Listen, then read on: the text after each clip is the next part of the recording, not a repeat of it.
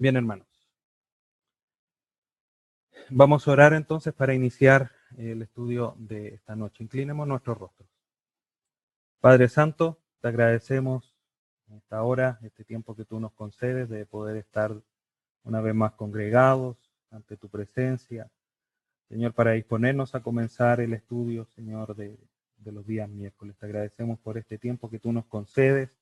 Permítenos, Señor, que este tiempo que estemos conectados sea para glorificar tu nombre, que nuestro corazón, nuestra mente sea instruido, exhortado eh, a través de tu palabra, Señor, y podamos hacer todo para tu gloria.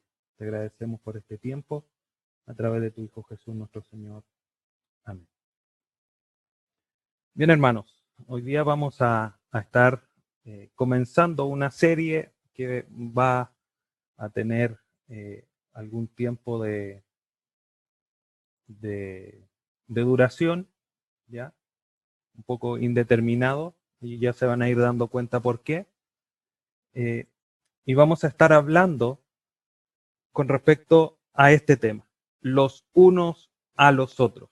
Y el subtítulo es Edificándonos en Cristo. ¿Por qué eh, tocar este tema? Es importante que, nosotros notemos esto y veamos la relevancia que tiene el tema de justamente eh, la relevancia que tiene que nosotros nos edifiquemos mutuamente. De que nosotros entendamos hasta qué punto o cuán profundo es la realidad de que nosotros nos debemos de edificar mutuamente. Y hay muchos mandamientos de este tipo y por eso el título de, digamos, de la enseñanza de hoy día que se llama los unos a los otros. Tenemos muchos, muchos eh, mandatos de este tipo eh, en, el, eh, en toda la escritura. Y es lo que vamos a comenzar a estudiar eh, durante esta jornada. Hay, varias y vamos al final, ah, les voy a mostrar eh, cuáles son al menos algunos de los que vamos a estar estudiando de un poco de manera más profunda. Y la clase de hoy día tiene que ver con un poquitito una, una clase más introductoria para poder eh, comprender dónde nos estamos parando, por decirlo así, eh, con respecto a este tema? ¿En qué parte quizás de todo el estudio de la escritura nos estamos eh, disponiendo a empezar? Y eso lo vamos a ir definiendo en la, medida que vamos avanzando.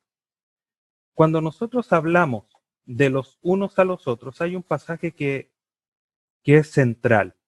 Y es este que les estoy mostrando, Efesios 4:16. En la nueva versión eh, perdón, en la nueva Biblia de las Américas, el versículo dice así, de quien todo el cuerpo, estando bien ajustado y unido por la cohesión que las coyunturas proveen, conforme al funcionamiento adecuado de cada miembro, produce el crecimiento del cuerpo para su propia edificación en amor. Y aquí es importante, hay al menos tres conceptos importantes que nosotros debemos comprender y que ponen en mucha importancia, mucho realce el punto de los unos a los otros, de la importancia que tiene el hecho de, esto mutuo. De hecho, y lo vamos a ir revisando después cuando eh, veamos justamente los, los mandamientos y vayamos avanzando en ello, esto de los unos a los otros en el griego quiere decir comúnmente, mutuamente. ¿Ya?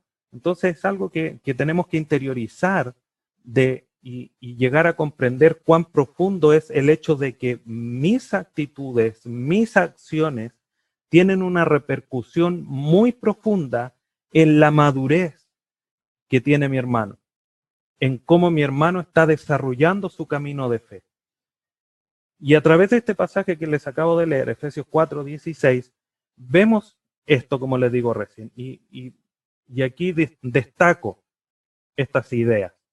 Dice, estando bien ajustados y unidos por la cohesión. Y ahí vemos lo importante que es estar eh, por decirlo así, mancomunados los unos con los otros, unidos profundamente, tal cual como las coyunturas del cuerpo. Nosotros no movemos nuestros brazos, nuestros pies y nos salen volando, aunque eso puede sonar un poco chistoso. Eh, se eh, quedan, digamos, eh, están firmemente juntos, unidos. El otro concepto importante que vemos en este pasaje es el funcionamiento de cada miembro. O sea, estos miembros que están íntimamente unidos, fuertemente unidos, funcionan de manera independiente, pero que tienen una relevancia mutua, por decirlo de alguna manera. Por ejemplo, si lo miramos desde la perspectiva desde el sistema digestivo, por ejemplo, y tenemos al páncreas, tenemos al, al hígado como grandes órganos que funcionan en conjunto con el estómago, la primera parte del intestino. Si el páncreas deja de funcionar, se nos genera todo un problema con el tema de, eh, de las azúcares. Si deja de funcionar el, el, eh, hígado junto con, eh, con otro órgano, se me acaba de olvidar el nombre, hay todo un problema con el procesamiento de las grasas. Pero eso es porque cada órgano, si bien son independientes, forman todo un sistema. Para nosotros como hijos de Dios, que somos miembros de un cuerpo, nuestro propio funcionamiento personal tiene una implicancia muy profunda en cómo está funcionando el miembro que está al lado mío, e incluso el que está más allá. Dentro de las maravillas del cuerpo humano, queridos hermanos, vemos, por ejemplo, que el mal funcionamiento de los pulmones con, ciertas hormonas eh, o enzimas que liberan eh, genera hipertensión, y uno puede decir qué tiene que ver los pulmones con, el funcionamiento del sistema cardiovascular. Eh, pero a ese nivel, glándulas que están en el cerebro tienen implicancia en, órganos que están muy distantes de, digamos, del mismo cerebro, y así eh, al, nivel del cuerpo humano hay muchas implicaciones de cómo es que el funcionamiento, a pesar de que el miembro de ese cuerpo no esté al lado, tiene una implicancia o una relevancia en el funcionamiento de otro, de otra parte del cuerpo. Y eso en la realidad espiritual también es muy importante que nosotros lo comprendamos, porque generalmente se dice, el hermano que está sentado al lado tuyo o al frente tuyo, pero también el que está sentado en la última banca, con generalmente a los que nos toca, por ejemplo, estar en el púlpito y que estamos quizás más distantes de extremo a extremo del salón donde estemos, también entonces, eso es importante que vayamos eh, comprendiendo. Y lo último, a través de este pasaje, vemos que produce crecimiento del cuerpo o edificación. ¿Qué cosa? El funcionamiento, la unidad de cada parte del cuerpo. Dicho de otra manera, el cuerpo no va a crecer si cada parte del cuerpo no funciona de manera correcta y en unidad con las otras partes del cuerpo.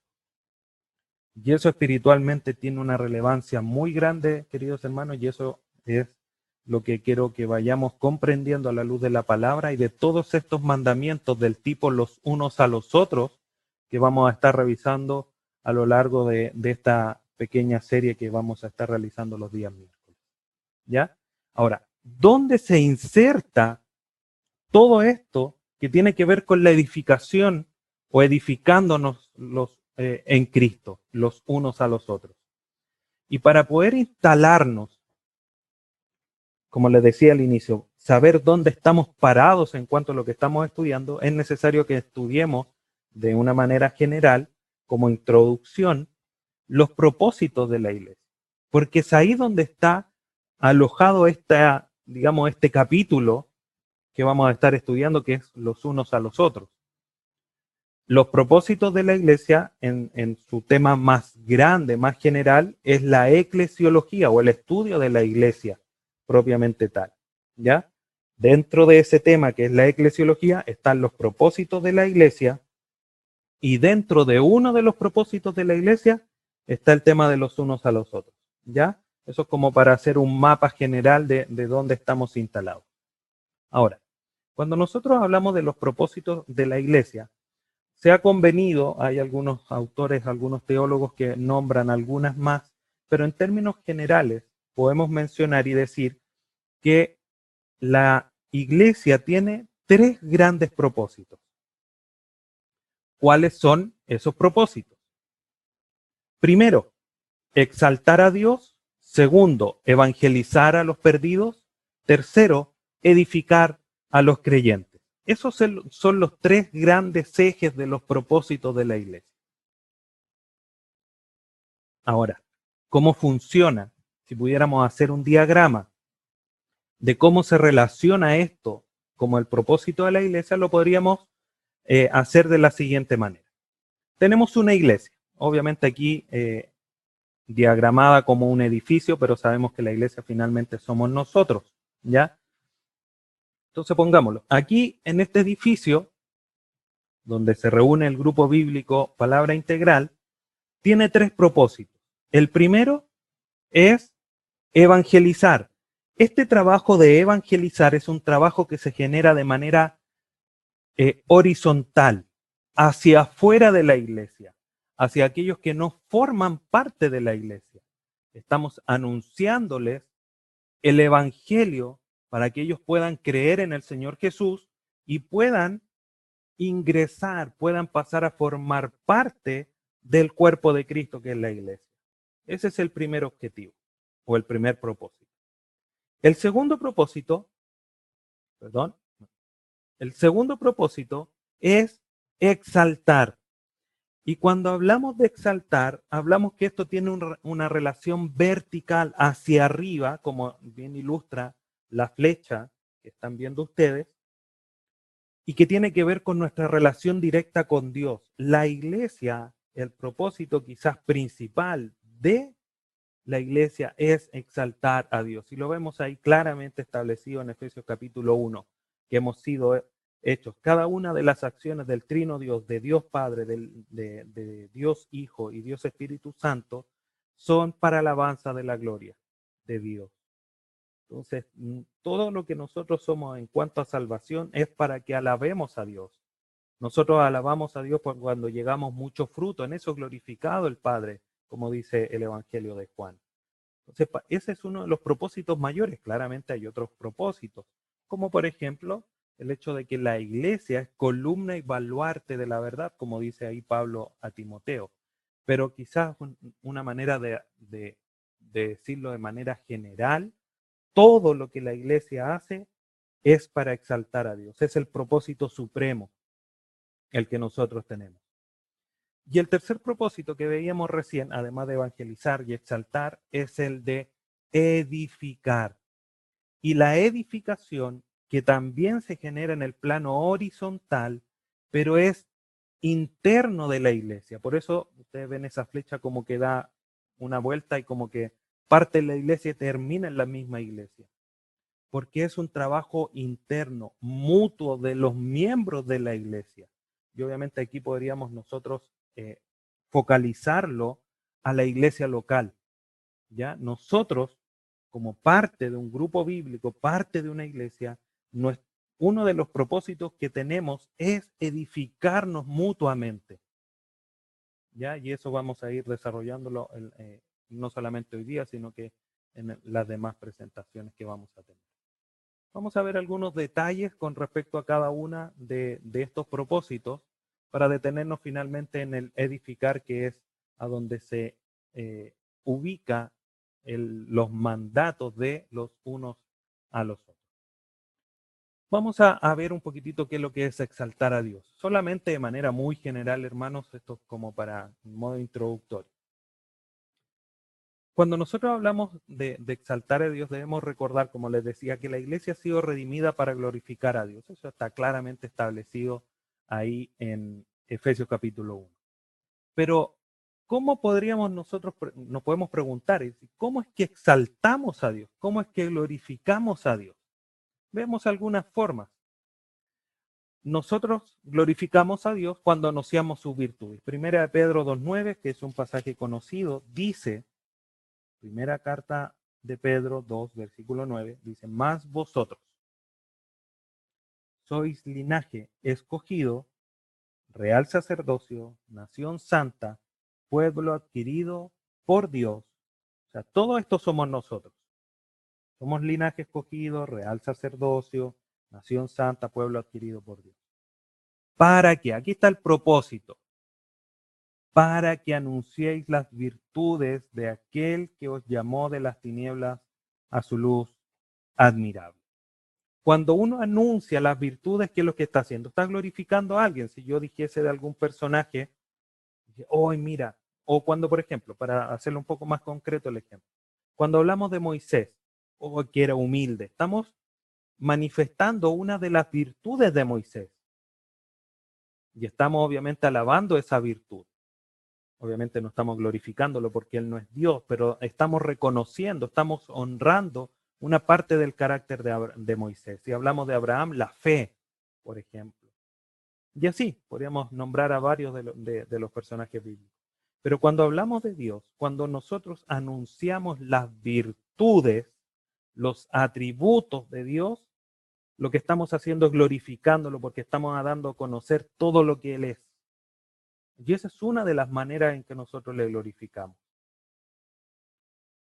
¿Cuál es la segunda forma o otra forma?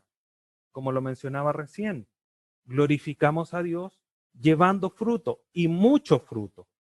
Juan 15, 8, que también es un pasaje conocido y que dice eh, justamente casi lo que está ahí escrito. Juan 15, 8 dice, en esto es, es glorificado mi Padre, en que llevéis mucho fruto y seáis así mis discípulos. Es ahí donde glorificamos al Padre, llevando mucho fruto. ¿De qué otra forma nosotros glorificamos al Padre? Siendo obedientes. ¿Qué dice Romanos capítulo 12, versículo 1.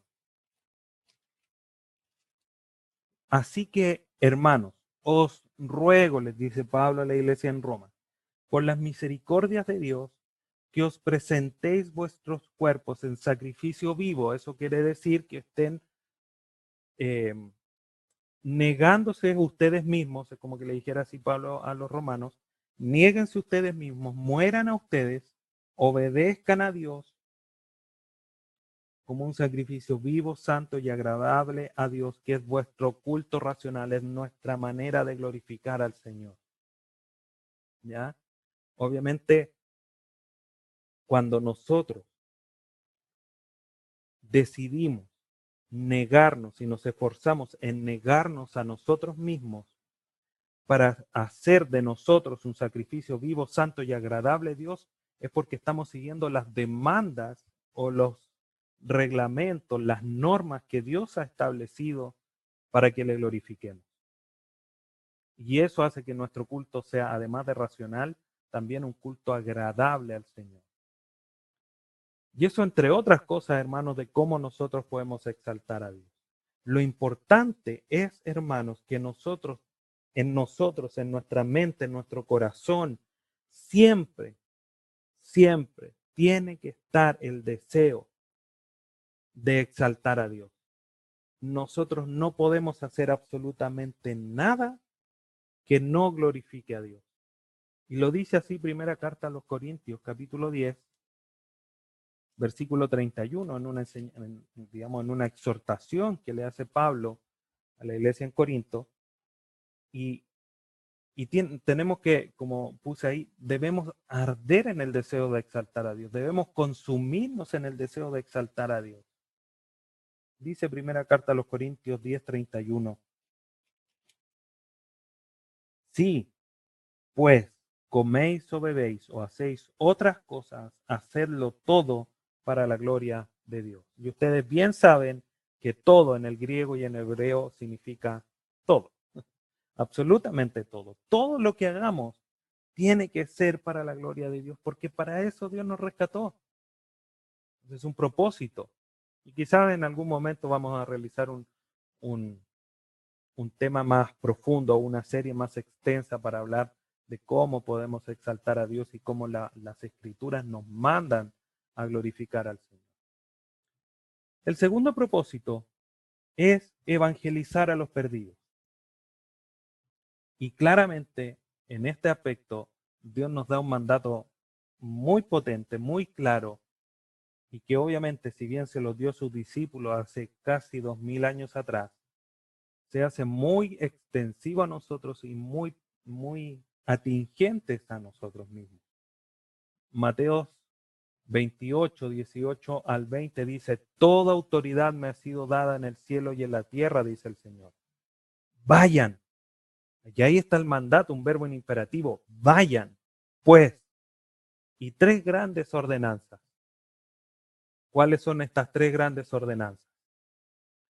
Hagan discípulos de todas las naciones, bautícelas en el nombre del Padre, del Hijo y del Espíritu Santo, y enséñenles a guardar todo lo que les he mandado. Y recuerden, dice, yo estoy con ustedes todos los días hasta el fin del mundo. Si a Cristo, quien es el que nos manda, se le fue dada toda la autoridad en los cielos y en la tierra, y el que tiene toda la autoridad nos manda, a nosotros no nos queda más que ir. Porque el que tiene toda la autoridad es el que nos está ordenando a hacer discípulos, a bautizarlos y a. Obviamente el bautismo podríamos entrar ahí a conversaciones porque obviamente lo tienen que hacer ministros ordenados, pero el hacer discípulos y enseñarles no es un mandato que solamente sea exclusivo de pastores o de líderes de la iglesia, sino que es para todo creyente. Quien tiene toda la autoridad nos manda a que hagamos discípulos. Por lo tanto, el mandato es claro, es preciso, y no hay por dónde hacerle el quite. es un propósito importante y también, hermanos, esto es sin lugar a duda que quizás con cada pasaje que uno pueda estudiar, o a lo mejor eso puede ser un poco exagerado, pero con cada uno de estos temas, con cada uno de estos propósitos podríamos hacer una serie. Bueno, y Dios mediante quizás en el futuro lo hagamos. Pero hoy día vamos a, lo nuestro. El tercer propósito es edificar a los creyentes. Ahora, nos podríamos preguntar nosotros, ¿cuán preocupados deberíamos estar de la edificación de los otros? Y generalmente lo que sucede, queridos hermanos, es que está el concepto, y, no digo que sean ustedes, pero generalmente lo que sucede es que cuando se habla de edificar a los creyentes, se señala o se piensa en, o en quien primero se piensa, es en el pastor, es en el líder, es en el maestro de la iglesia. Pero no se piensa en algo de, de cada uno de nosotros como un miembro singular de la, de la congregación. Pero la verdad es que, como vamos a ir viendo, y esto quizás es parte de un adelanto, cuando nosotros hablamos de los mandatos de los unos a los otros, en ninguna parte se hace una distinción del liderazgo con el resto de los creyentes. Porque el pastor de la iglesia, los líderes de la iglesia, necesitan tanto de los creyentes de la iglesia como los creyentes del pastor. Es una relación mutua. Si finalmente el pastor o los líderes, los ancianos, como queramos llamarle, necesitan de la edificación de sus hermanos, porque no somos mejores. Solamente Dios nos ha hecho un llamado especial que nos hace eh, tener una responsabilidad mayor, pero seguimos siendo hermanos, seguimos como ustedes saben que digo yo, costamos la misma sangre. Yo, por ser pastor o cualquier otro pastor, no costó, no costó más sangre que el que costaron ustedes. Porque todos costamos lo mismo, todos formamos parte del cuerpo, porque hay una sola cabeza. Y si hay una sola cabeza, todos los demás somos cuerpo. Y como parte del cuerpo, como parte de los miembros que forman la iglesia, necesitamos, como leíamos ahí en Efesios 4:16, la edificación mutua, estar unidos, que cada uno funcione de manera adecuada para edificar al otro. Y en ese, en ese, por decirlo así, en ese funcionamiento o en ese juego también caen los pastores. No estamos ajenos a esa realidad. Y eso es importante que lo comprendamos nosotros, hermanos, porque en muchas iglesias lamentablemente el pastor como que queda, eh, juega un partido aparte en cuanto a su edificación. Y eso es completamente equivocado y muy peligroso por lo demás.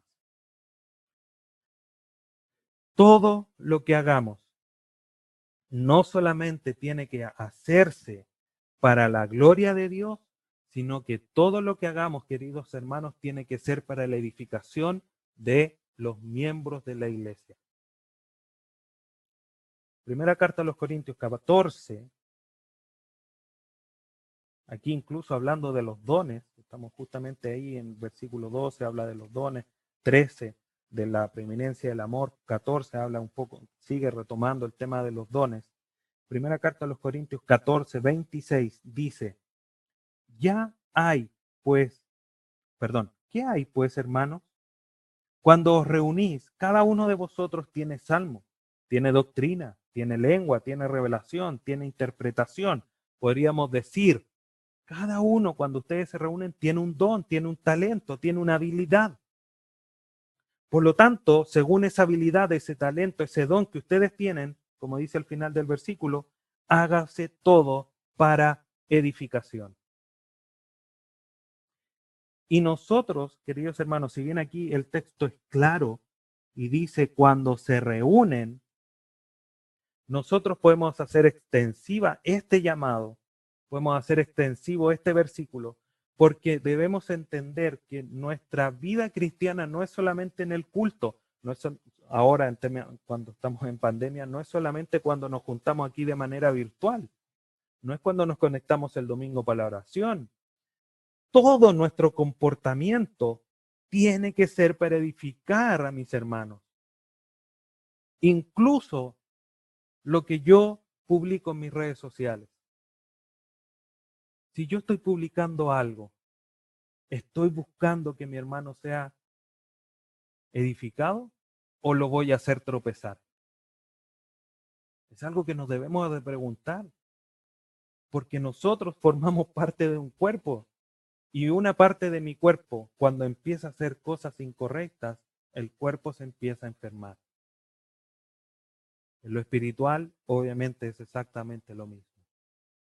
Entonces debemos de pensar, debemos ampliar nuestra mente, ampliar nuestros conceptos de que todo lo que yo hago no solamente es para la gloria de Dios, sino que también tiene que ser para edificación de los miembros de la iglesia local en la que yo estoy. Y incluso más allá, incluso hermanos que podamos conocer de otros lugares. Y eso es necesario que nosotros lo pensemos. Ahora, nosotros nos podríamos preguntar ya de manera general y entrando un poquitito más en tierra derecha, ¿cómo es que se edifica la iglesia? Y vamos a ver algunos puntos que son importantes. Primero, obviamente, obviamente por medio de la palabra de Dios. Es el, el camino, el único camino para edificar la iglesia. Nada más. No hay otra cosa. No hay otra manera, no hay otro método que la palabra de Dios. Revisemos estos pasajes. Vamos a Hechos, capítulo 20, versículo 32.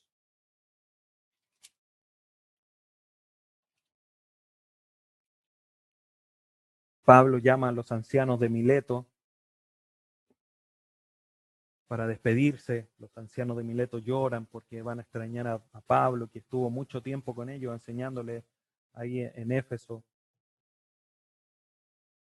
Y dice el versículo 32, y ahora hermanos, os encomiendo a Dios y a la palabra de su gracia, que tiene poder para sobreedificaros y y daros herencia con todos los santificados. Miren lo interesante lo que hace Pablo. No solamente los entrega a Dios. Dios los va a proteger, Dios los va a guardar. Sino que también a su palabra, porque es la palabra los que va a sobreedificar. Porque los apóstoles pusieron el fundamento. Nosotros, como hijos de Dios, debemos de buscar sobreedificar sobre ese fundamento que ha sido puesto. Segunda carta a Timoteo, capítulo 3, versículos 15 al 17, un pasaje que es conocido, pero que vamos a leer porque obviamente es atingente a lo que estamos mencionando en este momento. Segunda carta a Timoteo capítulo 3, del 15 al 17 dice, leo del 14 para leer bien la idea, pero persiste tú en lo que has aprendido y te persuadiste sabiendo de quién has aprendido. Y que desde la niñez, le dice Pablo a Timoteo, has sabido las sagradas escrituras. Justamente era eso lo que había aprendido y lo que había sido persuadido. Las sagradas escrituras, las cuales te pueden hacer sabio para la salvación por la fe que es en Cristo Jesús. 16. Toda la escritura es inspirada por Dios y útil para enseñar, para redarguir, para corregir, para instruir en justicia, a fin, con el propósito, con el objetivo de que el hombre de Dios, el creyente, el que ha creído en el Señor Jesucristo, sea perfecto, enteramente preparado para toda buena obra. Podríamos preguntarle a este texto y decir, según lo que dice el versículo 17, ¿cómo es que el hombre de Dios, o mejor dicho, para hacerlo más general y no se genere en confusión, ¿cómo es que el creyente llega a ser perfecto?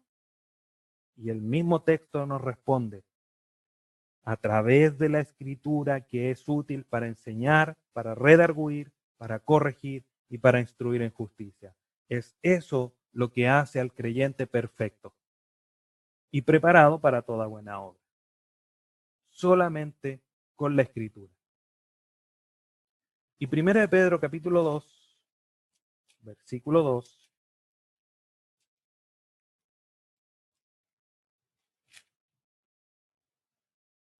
Dice, desead como niños recién nacidos la leche espiritual no adulterada, para que por ella crezcáis para salvación. ¿Qué es lo que debe desear el creyente? La palabra, porque por ella crece, por, esa, por ese alimento espiritual madura.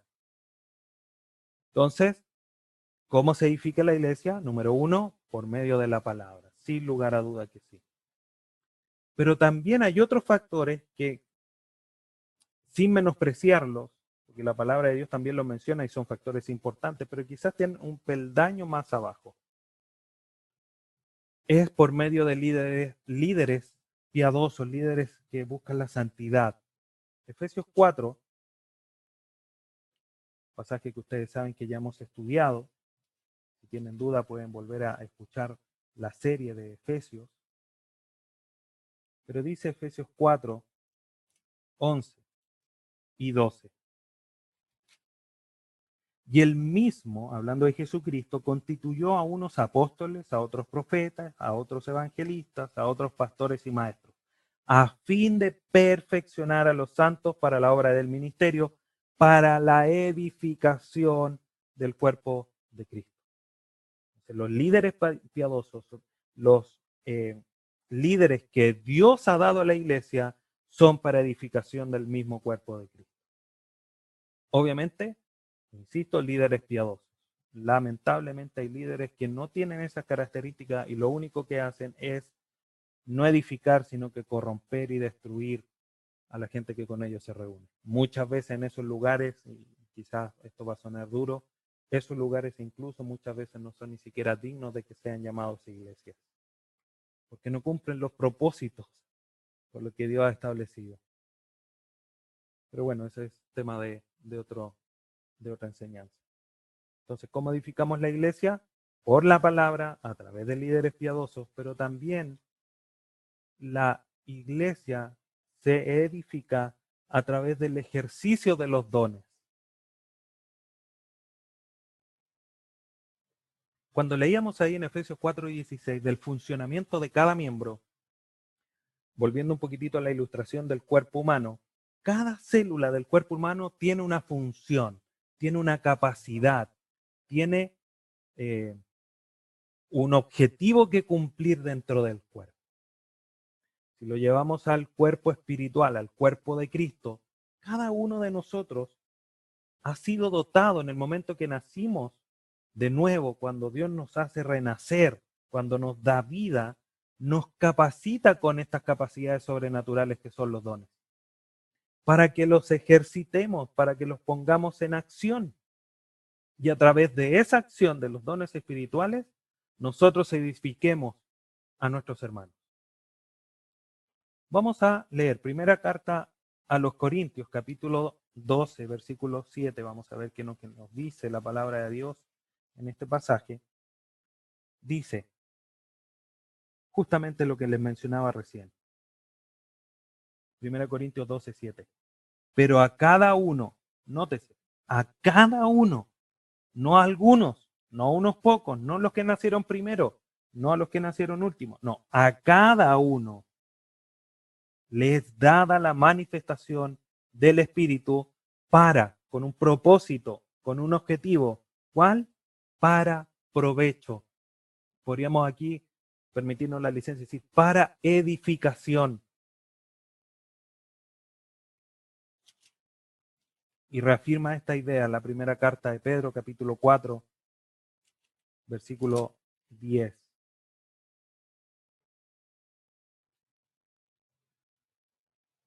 Y complementa la idea. Dice primera carta de Pedro 4.10.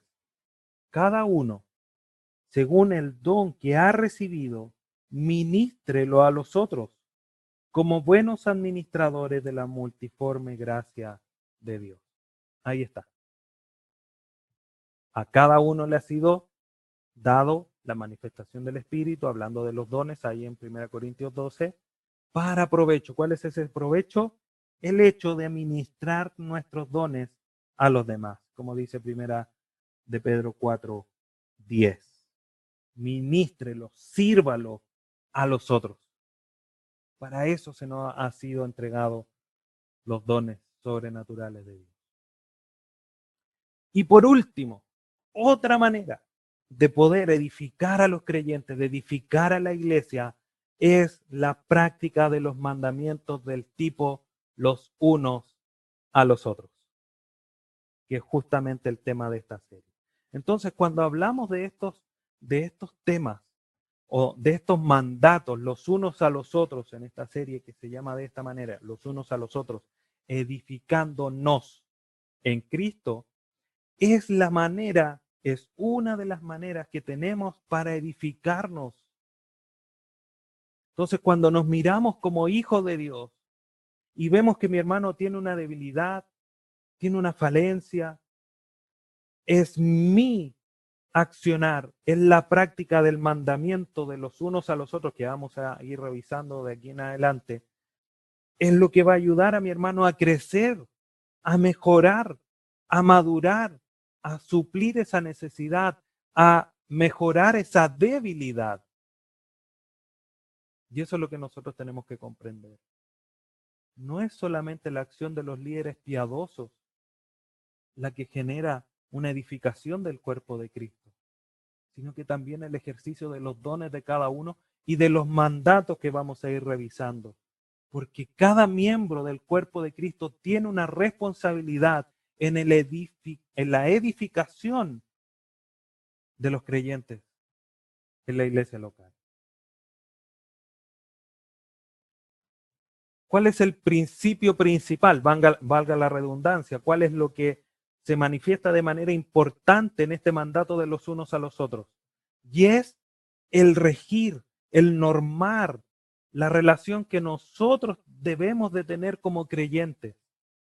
¿Cómo nos vamos a relacionar?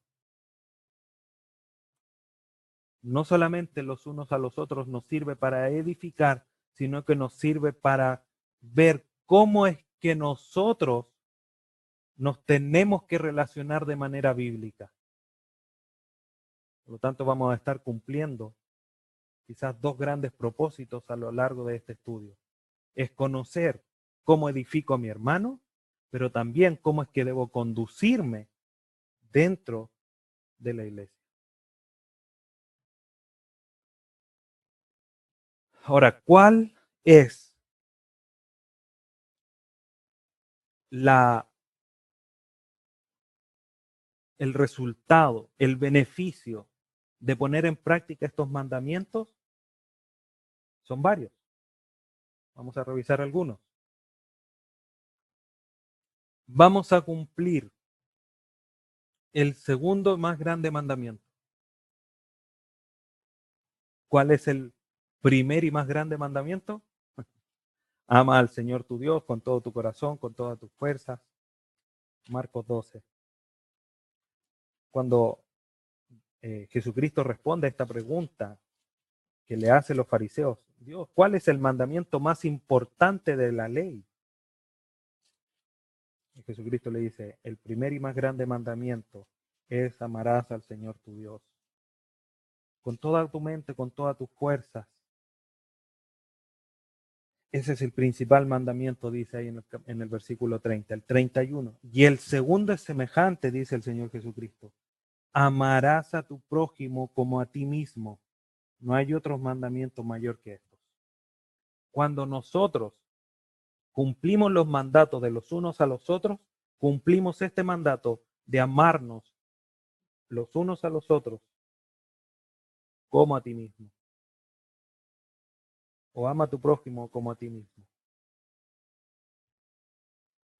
Entonces, gracias a Dios, en la medida que practiquemos estos mandatos del tipo los unos a los otros, vamos a estar cumpliendo este segundo mandamiento y de alguna manera también el primero, porque si amamos a Dios, también tenemos que amar a, su, a sus hijos. No podemos amar a Cristo y no amar a su cuerpo. Sería una incongruencia gigante.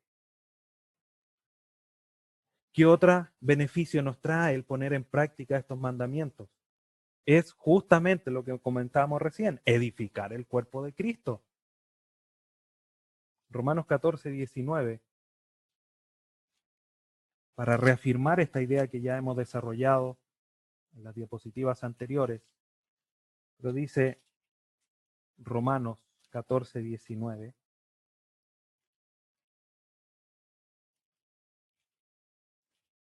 Romanos capítulo 14, versículo 19. Así que sigamos lo que contribuye a la paz y a la mutua edificación.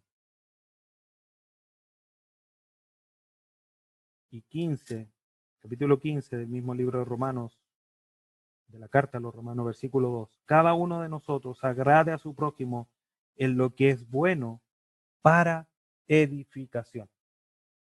Hermanos, nosotros debemos comprender, y, permítame por favor ser quizás tan repetitivo con esto, pero es el tema. Nosotros como creyentes, como miembros del cuerpo de Cristo, uno de los propósitos, uno de los mandatos que nosotros tenemos como hijos de Dios es que debemos de edificarnos mutuamente. Debemos edificar el cuerpo de Cristo. No es responsabilidad única y exclusiva del pastor, es una responsabilidad de todos los miembros del cuerpo.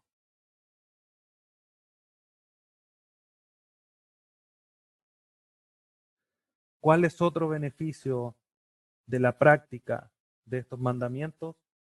Es ser ejemplo del amor de Cristo.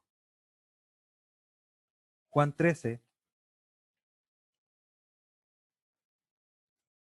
versículo 35.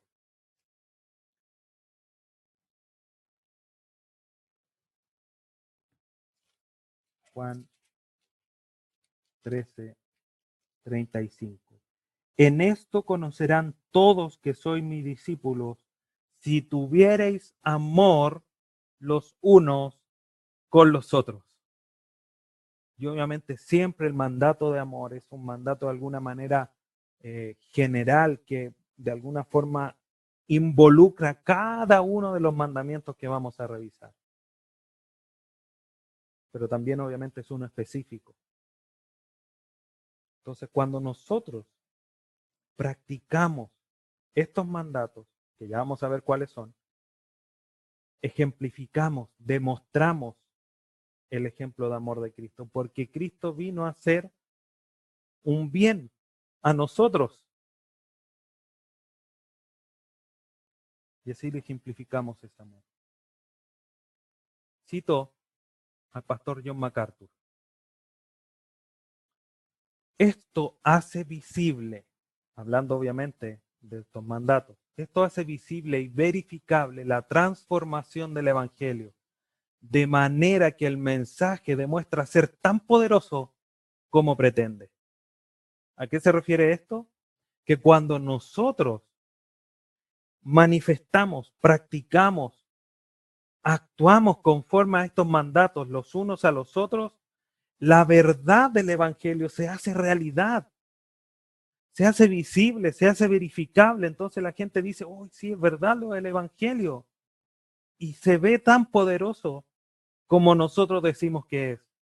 Pero si nuestra vida cristiana no está acompañada de actuar conforme a los mandatos los unos a los otros, el mensaje del Evangelio se desvanece porque no estamos actuando en beneficio de los otros. Por eso es tan importante, porque como creyentes debemos ir manifestando en parte el carácter que estamos estudiando los días domingo con todos los elementos que ya hemos desarrollado y algunos más que faltan, pero también estos mandatos. Es una forma de vida.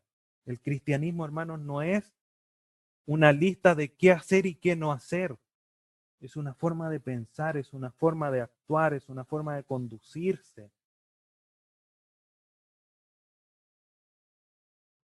¿Cuáles son los mandatos los unos a los otros que vamos a estar revisando? Solamente se los voy a mencionar para ya ir concluyendo para que vean ustedes cuáles vamos a ir estudiando y vamos a ir desarrollando dos, tres o máximo cuatro cada clase de aquí en adelante, para ir viendo cómo también los vamos aplicando y no pasarlo tan de manera general.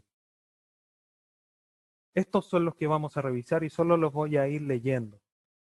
Los unos a los otros. ¿Cuáles son estos tipos de mandato? Primero, amarse los unos a los otros, vivir en armonía los unos con los otros, recibirse los unos a los otros, amonestarse, preocuparse, servirse, soportarse los unos las cargas de los otros, ser pacientes, ser amables, perdonarse, cantar alabanzas, estimar cada uno a los demás como superiores a él mismo, decirse la verdad, alentarse, seguir lo bueno, estimularse unos a otros en el amor y las buenas obras, confesarse los pecados, orar, ser hospitalario y ser humilde.